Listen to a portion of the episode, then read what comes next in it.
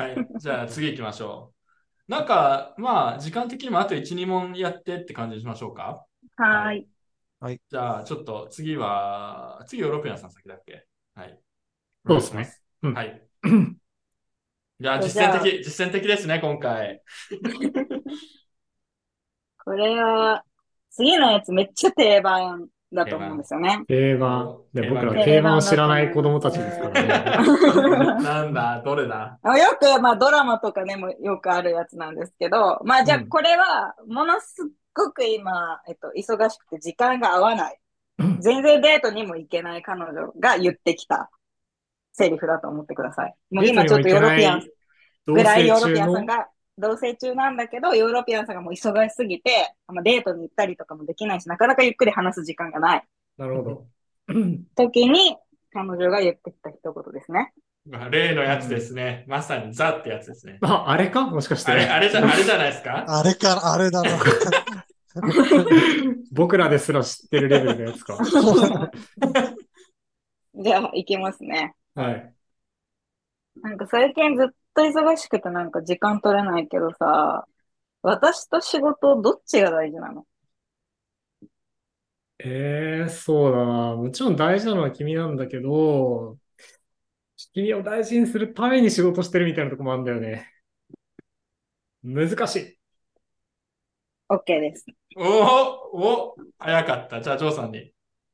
はい。ちょ、ちょ、ちょ、うんま あいいや。い焦りすぎだろ？や、あのね、これ僕が、僕がこの模範解答を昔ネットで読んだから知ってる模範解答調べてみるのいけるんですけど、でも多分これあの、模範解答は外れだと思うんで、ちょっいつ使うつもりなんだったら。といや、いや、ちょっと模範解答をじゃあ答えないので、先に模範解答を言うと僕が知ってる。あの、これは、あうんの、あれですよ。そんな質問させちゃってごめんなって言ってたし、あ、さっき言ってた。言ってますね。いや、そう、あの、さそれさっきはこの質問に対する答えとして、そう。都市伝説かよ。そう、なんかあの、2ちゃんまとめサイトとかで読んだ答えなんで。情情報を得るところがちょっと間違えてそうですよね。ちゃんのまと めされた。大丈夫かな、その回答。いやいや、ジョーさん、なんか自分の言葉で言ってほしい。それじゃなくて。はい。じゃあ行きます。なんか最近全然なんか二人の時間作れないけど、私と仕事どっちが大事なの？ごめん、なんか、そ、あの、そんなになんか、あの、寂しがってると思ってなくて、あの、ごめん、も、あの、もうちょっと、もちろん、まるまるちゃんだから、もうもうちょっと時間、えっと、取るようにするよ。ごめんね。はい、OK です。おおこれは2つとも結構短くまとまりましたね。これどっちがいいんだろう？じゃあ、総評お願いします。これは二人ともまあいいんじゃないですか？おおあれ？一応意外とあ、いいんだ。うん、いいと思います。なんかダメかなと思いつつリアルな回答したんですけど。いいと思ってて、特にあのヨーロピアンさんの回答はいいと思いますね。あそうのーいいんだ。いいんだ。えーあのーあ、もちろん君だよ。でも、君と楽しむためとか一緒にいるためにはちょっと仕事が必要なんだよ。ごめんねって最後に謝ると、まあ、しょうがないよね。まあ、もちろん女の子も分かってるんですよ。そんなこと。これ聞いてるけど、仕事生活に必要だよなって分かってて、だからちょっと現状確認とか、私のこと好きなんか確認したりとか、ちゃんとこう、すり合わせするのかどうか確認したいだけなんで、ちゃんと今のはなんか一通り揃った回答かなと思いますね、ヨーロピアンさんの方は。おー、よかった。安心。ジョーさんもそんな感じ、ジョーさんもそんな感じじゃなかった？ジョーさんも、やっぱりあの、最初に、あの、模範解答を読んでるだけあって、ちゃんと共感をしつつ、意外と役にあ、立ごめんね、みたいな、気づいてなくてごめんね、ちゃんとじゃあ時間作るようにするね、って言って、まあ、これで本当に時間が作れればいいと思いますよ。これが、この場だけの話じゃなくって、これで同じことを毎回やってたらもちろんそのうち喧嘩になると思いますけど、まあ、ちゃんとこの共感した上で、じゃあこうするねっていう提案ができてるので、悪くないのかなっていう。なのでいいと思います。でさっき言ってた模範解答のこのそんな質問させてごめんなって、あの、いいと思うんですよ。あの、なんかいろいろ回答した後に、なんか、こうま、ちょっとまだもやもやしてて納得してなさそうな時に、あ、なんかごめんね、そんな質問させて。最後に言えば、割と聞くのかなっていうのも思うので、ちょっと組み合わせながらやると 悪くないかなと思います、やべえ、すげえ、プロだ。プロの回答ですね。プロの指導ですよ、これは。最初にごめんって僕言ったのあんまり良くなかったですかね、そういう観点で言うと。いや、でも、これ言ってるってことは、まあ、文句があるんだろうから、ごめんって言っていいと思います、最初に。で、まあこう、そうっすよねその後、それでも納得しなさそうだったら、もう一回、あ、ごめんね、そんな質問させてって、その質問のところも一応謝ああ、あの、前言ってた共感、解決、共感のサンドイッチ。そうですね。サンドイッ。チですね。いや、このど構造は使えるよね応用問題。な。共感。そうなんですね。共感えーこのお気持ち女子の場合は、やっぱ最初に共感して、で、その後に正論を言って、その最後にも共感するっていうサンドイッチ方式が一番まともにコミュニケーションが取れる方法なので、ロジックだけを言っちゃうとダメ。勉強になりますわ。ま。共感だけでもコミュニケーション取れないので、最初と最後に挟んであげると、割と後々聞いてちゃんとこの本当に伝えたい部分が生きてきて、コミュニケーションが取れるっていうのがあるので、うんそこを大事にしていただければ、割とどんな質問にも答えるんじゃないかなと思いますね。なるほど。なんかあの、うんその僕がネットで見た模範回答は、そのサンドイッチぶ、サンドイッチのなんかファンしかないような状態だった。そうですね。でもさ、ジョーさん、あの、もちろんあなただよって回答で言ってたんだけど、それははい本心なんですか、でもそれはそうだと思うよ。ていうか仕事、僕、僕はそもそも仕事をそんな大事なものだと思ってないから。じゃあ、私と、私とビットコインどっちが大切なのって言われたらどうするんですか？あ、それはもちろん君ですね。だって、ビットコイン、ビットコインは僕がいなくても大丈夫だ。そういうことビットコインは僕がいなくても大丈夫だけど、僕はあなたがいないとダメです。かっこいいね、それ。それ言ってやってほしい。かっこいい。僕はあなた。たがいないとダメなんです。めっちゃいいじゃん、それ。ジョーさん。はいいいですねいや、まあ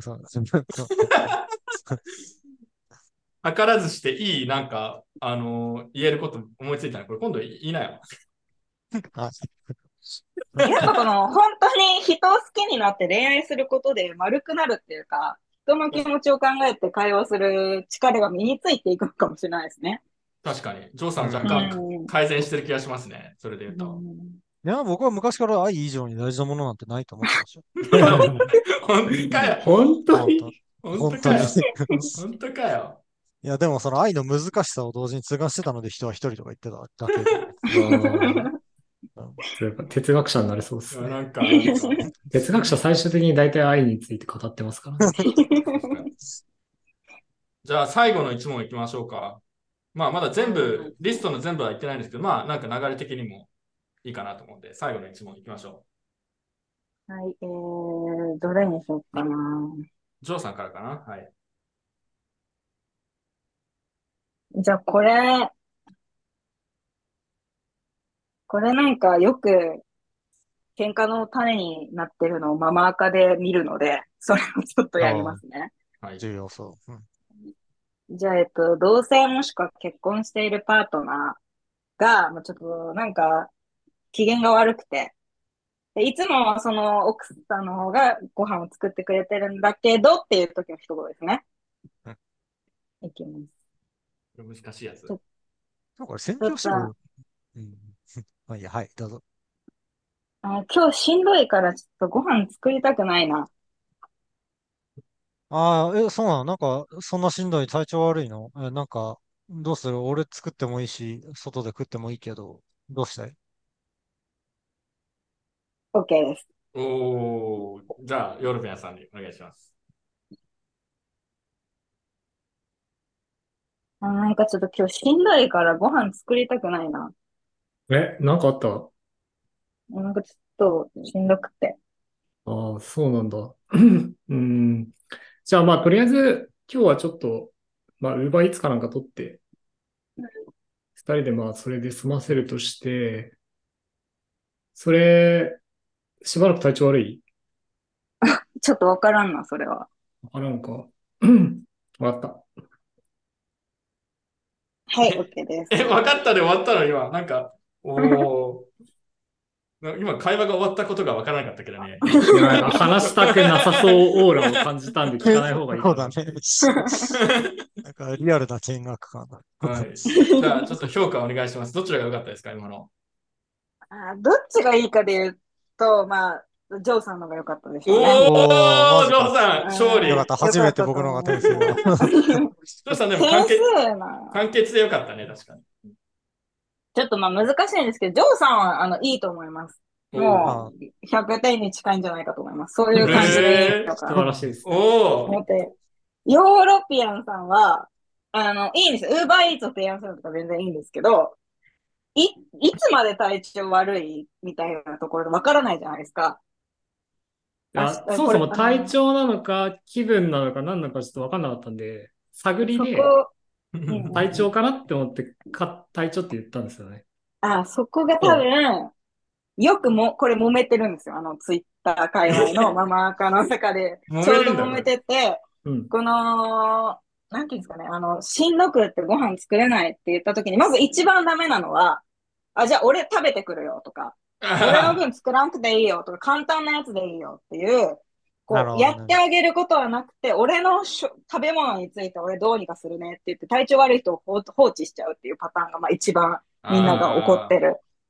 でも割とありがちなので、2個目は、なんか、いつ治るのとか、ななんか、いつまでそれ続くの？いつ作ってくれるの？みたいな質問がこう入ってると、こう、いや、こっち体調悪いの？になんでまだご飯作ること、なんか、求めてくるの？この先のことなんかわかりませんってみんなやっぱ切れてるんですよ。割とだから、そのまま、ママ赤界隈でこの回答すると、いや、そんな、いつまで体調悪いとかしんどいとかわからないよね？ってことで怒るママがいそうだなと思うので、もしかしてヨーロピアさんの回答というかその一言が、ちょっうん。とこう怒りに触れる可能性はあるかなっていうのはありますね。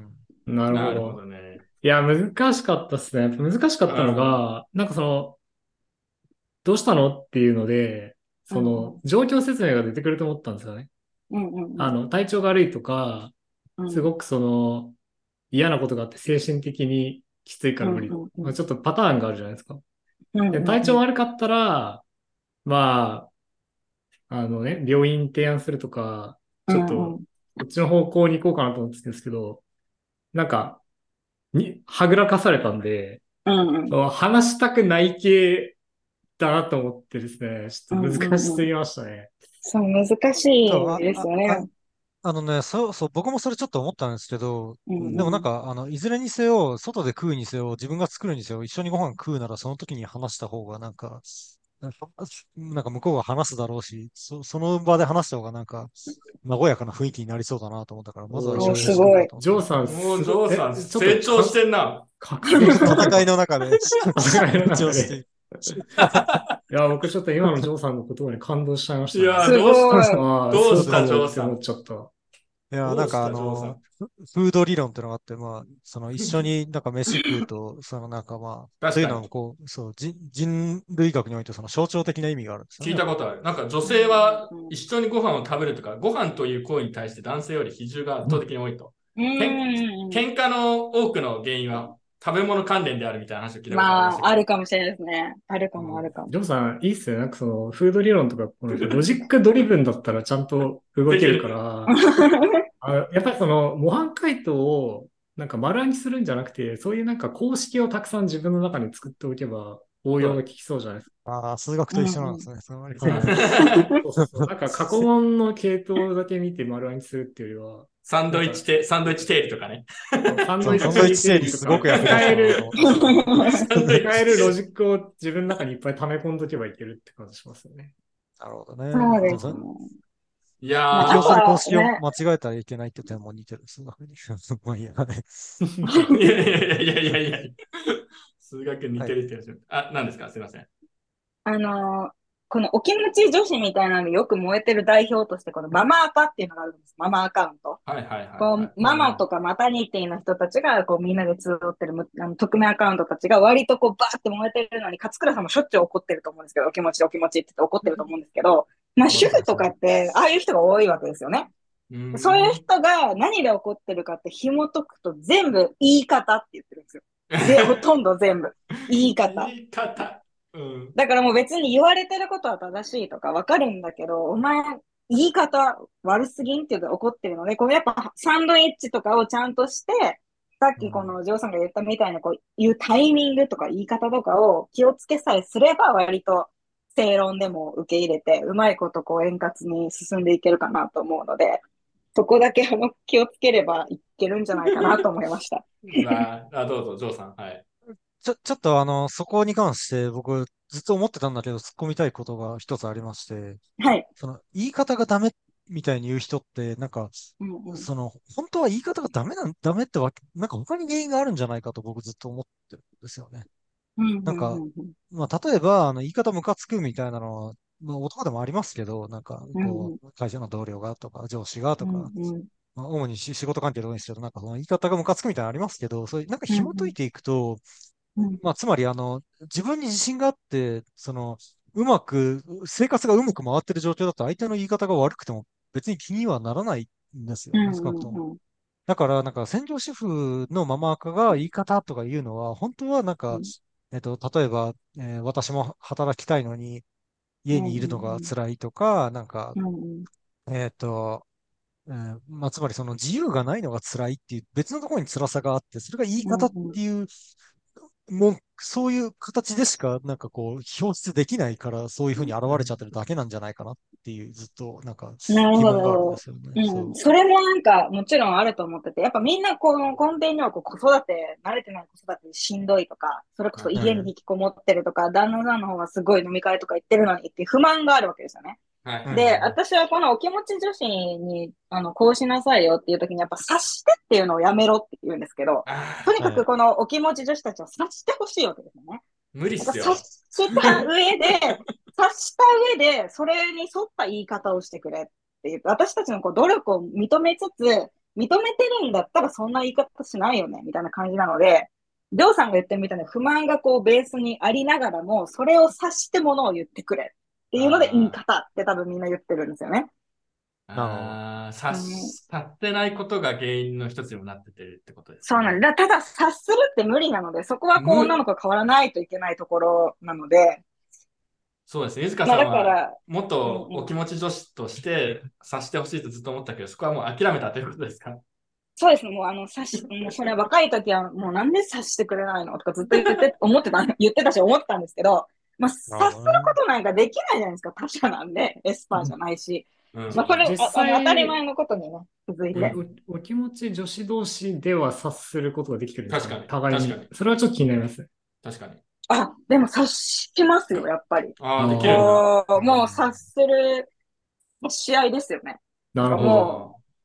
この言葉以外のところの方がやっぱコミュニケーション取るじゃないですか。なんか今日元気なさそうとか、この、なんかこの仕草とかで、あ、言わん方がいいよな、みたいな、この変な、すごいこう遠慮し合いがあるからこそ成り立ってるこのコミュニケーシすごい。でもなんか、いわゆるノンバーバルコミュニケーションっていうか、ね。そこの能力が極めて高いせいで、まあその、まあい 一般人から、さらにはそそこの能力が低い僕らはブロック男みたいな人種まで、なんで私らはこれができるのに、こんなこともできないの状態になってるっていう。うん、多分あると思いますね。まあうん自分ができるからこそみたいな。そこの能力が高いからってことですうね。ん、そうそうそれは自それはできないのに言ってるんだったらめちゃくちゃムカつくけど、まあ、でできちゃうことによって、そのなんでお前らはできないんだってなるのはちょっとわかるかもしれない。確かに。それはちょっと理解してあげる必要があるかもしれないですね。うんなんかそこもあるし、やっぱ察してこう、先に先に行動すると、鈍感な人って察してることなんかわからないじゃないですか、男性側とかって。察して先に行動してくれてることわからないまま、あんまり感謝もしないみたいな。全くわかんないですよ。え？みたいな。そそういう、そういうところが、ただこの察して系女子は自分の察して先回りでやってるので、そういう不満もずっと溜まってるわけですよね。私は察してこんなにやってあげてるのに、感謝がないみたいな。伝わってないですよ伝わってないですよ、男にそれ絶対。そういうのが、そう言わないと伝わらないし、こう言った方がいいよっていうのを言うんですけど、やっぱりこう私が直接話してる女の子でも最初の段階って、みんなこう察してくれないとか、察してやってるのに全く認めてくれないってずっと言ってるので、うん多分そやっぱおっしゃってる通り、この能力が高すぎるからこそ他者にも求めるし辛いみたいなところがあるのはあると思いますね。あー、なるほどね。話すれ違いですね。いや、でもなんか、まあうまいことね、お互いが改善できればきっといい関係にはなるからみんな頑張ってってやってるんですけど。でもなんか自分はこんなにやってあげてるのには、ちょっとなんか、それはそれで、例えば女性とかだったらなんか、まあよくドラマとかで、なんか男のストーカーみたいなのが出てきて、僕はこんなに君のことを大事にしてるのにみたいな、めちゃくちゃ一方的なことを喋ってきて、は？みたいな、何？キモ？みたいなあるじゃないですか。こっちにもちょっと寄ってく気がするから、ちょっと難しいと思うんですよね。いや、でもそれは女性的には、今日なんか、まるまるくん疲れてんのかなって言って、なんか事前に気を利かしてなんかやってくれる。例えばなんか、なんだ、うんまあ、わかんないけど、なんかやってくれてるみたいなのがあった時に、女性的にはそれは一生懸命やって、やってて、男性的にも気づかないけど、ちょっと実は助かってるみたいなこと結構あるんじゃない？あの、ただ気づいてはないんだけど、なんか実は彼女がそれをやってくれたことで、すごく例えば楽になってることがあって、ただそれを 分からないから言われないと感謝を、感謝の気持ちが持てないって言われればすごい感謝しそうなんだけどね。あ、そうなんだって言って、気づかなかった、ありがとうみたいな。うん。だから、なんかそれは自分はストーカーみたいな話ではなくて、本当になんか男側にとっても、実は結構効果のあることもあるんじゃないのかなと思いますけど、どうどうですか？そうでもない。男のことを察してやってあげてることって本当になんか効果のあることなのかっていう。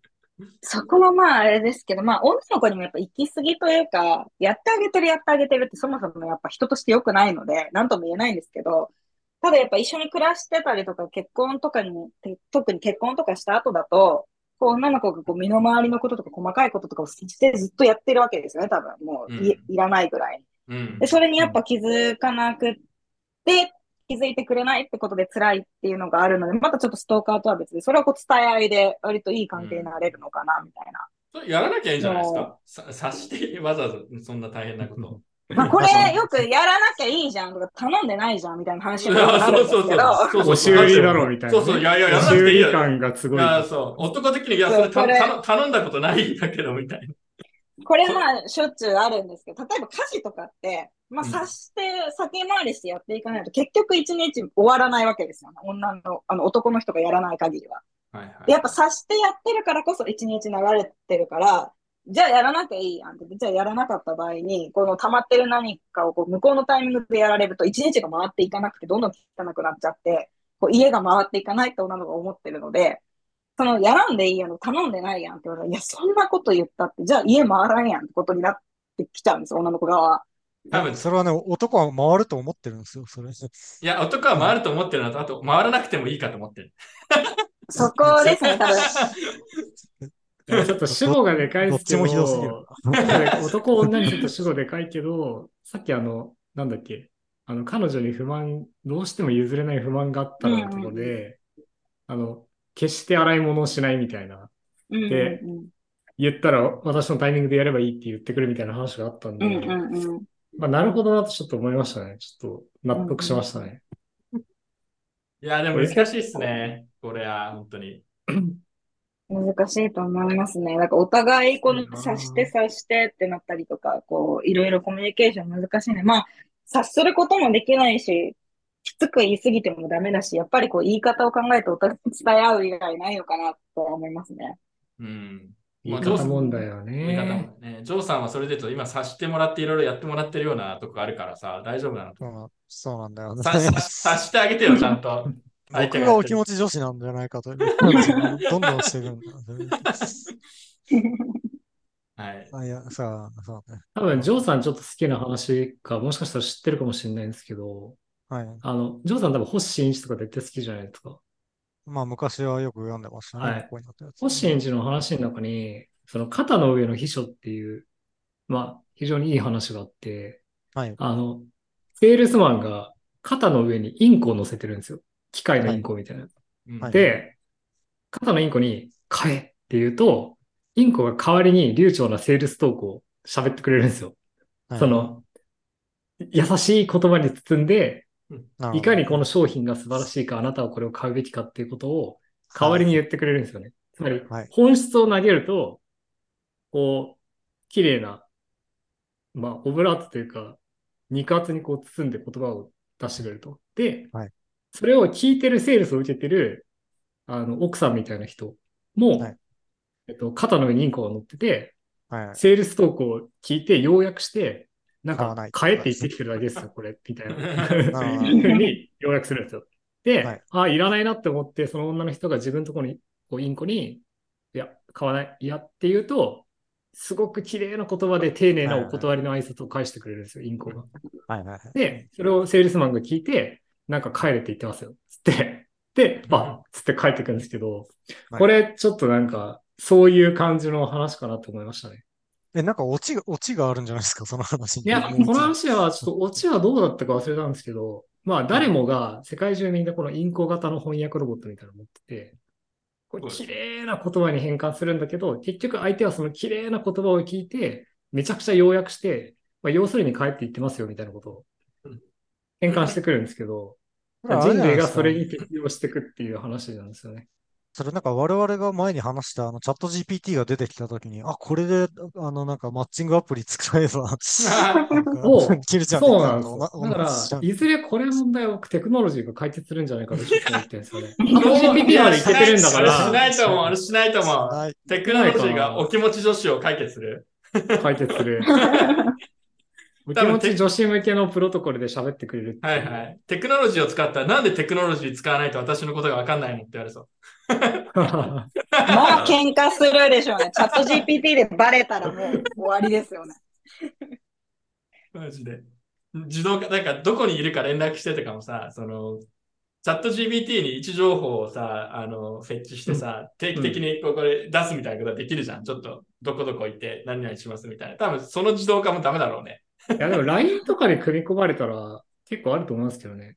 LINE とかでこう喋っ、こう書き込んだときに、いや、このこ、この言葉で言うと傷つくと思うんで、こういう、あの、に。か、代わりにこういうメッセージを提案しますみたいなサジェストが出てきて、それは、はいにすると変換されてそれで送られる。それくらいできそうだね、LINE でも。ただ、直接会った、直接会った時やばそ直接会った時はちょっとその肩の上の秘書が開発されるまで待たなきゃいけないんですけど。だって、あれでしょ、あの、質問箱の代わりにあのマシュマロとかあるじゃないですか。う。あれもか結局なんかその嫌な言葉を変換して見えないようにするってそのお気持ちフィルターがついてると思うんですけど、うんうん似たようなもんじゃないかなと思うんですよね。もうみんな活用してるっていう実はそういう意味では。うん。いや、でもまあ我々も今回、あの、対人関係でいろんな原則を今回教えていただいたので、ぜひ役に、ね、これちょっとや、ジョーさんどうでした？役に立ちそうと思った今日の練習は。うん、あの、はい、練習自体は役に立つだと思いました。いや、僕はなんか最後のヨーロピアンさんのやつが、なんか、そ、それで解決してもそんなの愛じゃないだろうって思って。うわ、うわ、なんお愛をか、語り始めた。なんか愛を語せ、り始めなんか愛語り始めてんな、ジョーさんい。や、かっこいいなでもまあ その話、長くなりそうだからやめようと思って。いや、ジョーさんもとうとう愛を知った子供たち愛を愛をめ、愛に目覚めてんな。子供、愛を知らない子供たちが愛を知ったっていう。はい。まあ、それはいいやまあでも、あの、はい、大変役立つ知識がいっぱいあって、そうよかっですねたで。す。はい。はい。過去一、過去一じゃないですか。プロペットポッドキャストで一番使える実いや、確かに。はいそうなんだ。いつも全く役に立たないっていう。そうなんだよ。や やっぱりなんかね、あの、多様性がなさすぎるから、いつものメンツだそう。そうですね。いや、非しょ常にうも、ない話をいつまでもぐだぐだとしてる。非常に勉強になりました。今回ありがとうございま面す。白かった。いえ、こちらこそ。あありがとうごの、ざいます。なんか最後宣伝というか、今やってる活動とかで、あのー我々から協力できることとかあれば、ぜひ教えていただきたいです。ちなみあ、あに、りがとうございます。自分たちと勝倉の関係性って知ってますか、知らないんですよ。ああ、我々が勝倉を生んだんですよ。え？怖い。怖い、やあの。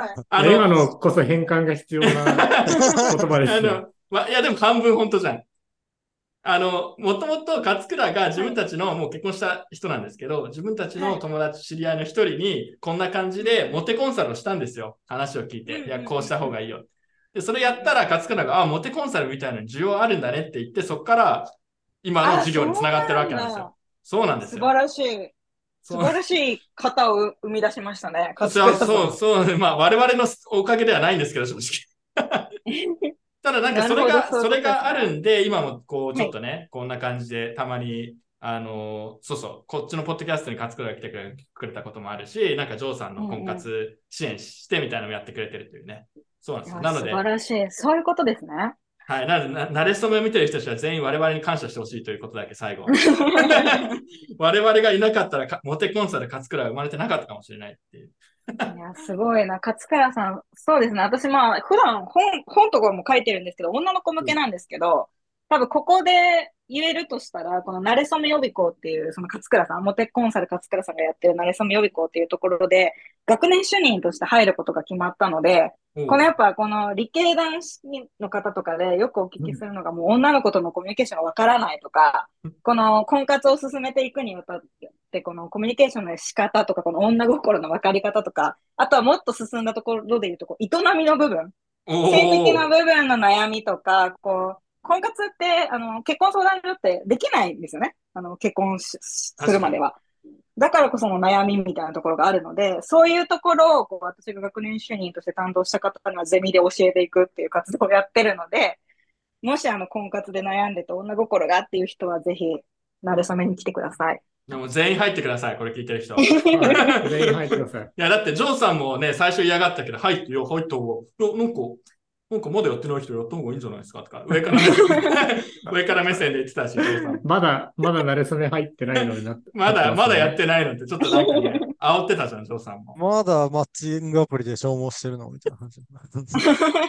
なので、いや、真面目になんかこれ聞いてる人で、あの、うん結婚したいと思ってる人はね、いいと思うんで。いや、今回もだから、プロって感じしたよね、全体的に。あありがとうございます。うんなんかやっぱり喋りがうまいなと思いうん、ます。普段からこういうことをちゃんと考えてる人だっていうのがなんかよくわかったので、あの、営みの部分についてもちょっと次回も、あ、ぜひぜひ。そこ気になるね。どういう話をするのかすごい気になる。はい。いや、我なんか々、意外かもしれないけど、女性リスナー、わずかにいるんですよ。この、そうなんですねポッ。ドキャスト。いるらしいです。いるね。らしいっていうか、実際、リスナーが参加してきたこととかあったんで、おお、ありますね。どういう、どういう感じなのかな。あの、怖がっていただきたくないのが、なれそめ予備校に登録している女性たちはお気持ち女子じゃないことが多いので、そこはしてくださいね。勝倉さんに憧れて入ってる人とかがいるので、確かに。割とこう、ロジカルな女性も多いので、そこは大丈夫だと思うんです勝けど。倉は、でももう少しお気持ち大事にしてほしいですよね。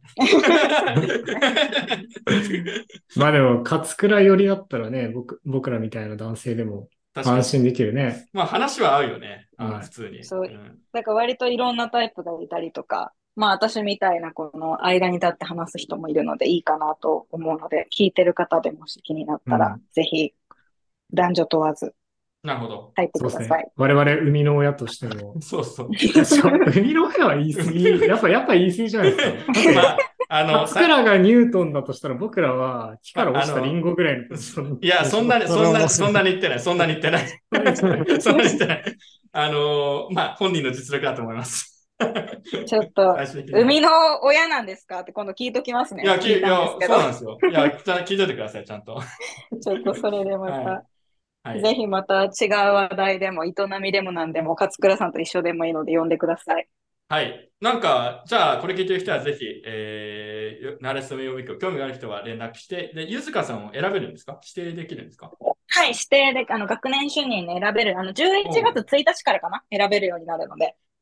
ぜひそこで選んでもらうか、すると相談できると思うので、お願いします。実際に人がやったら結構面白いので、ぜひ興味がある人はやってみてください。ぜひぜひお願いします。はい。じゃあ、今回ここまでにしましょう。ありがとうございました。またありがとうございました。はい。ありがとうございますあり。がとうございました。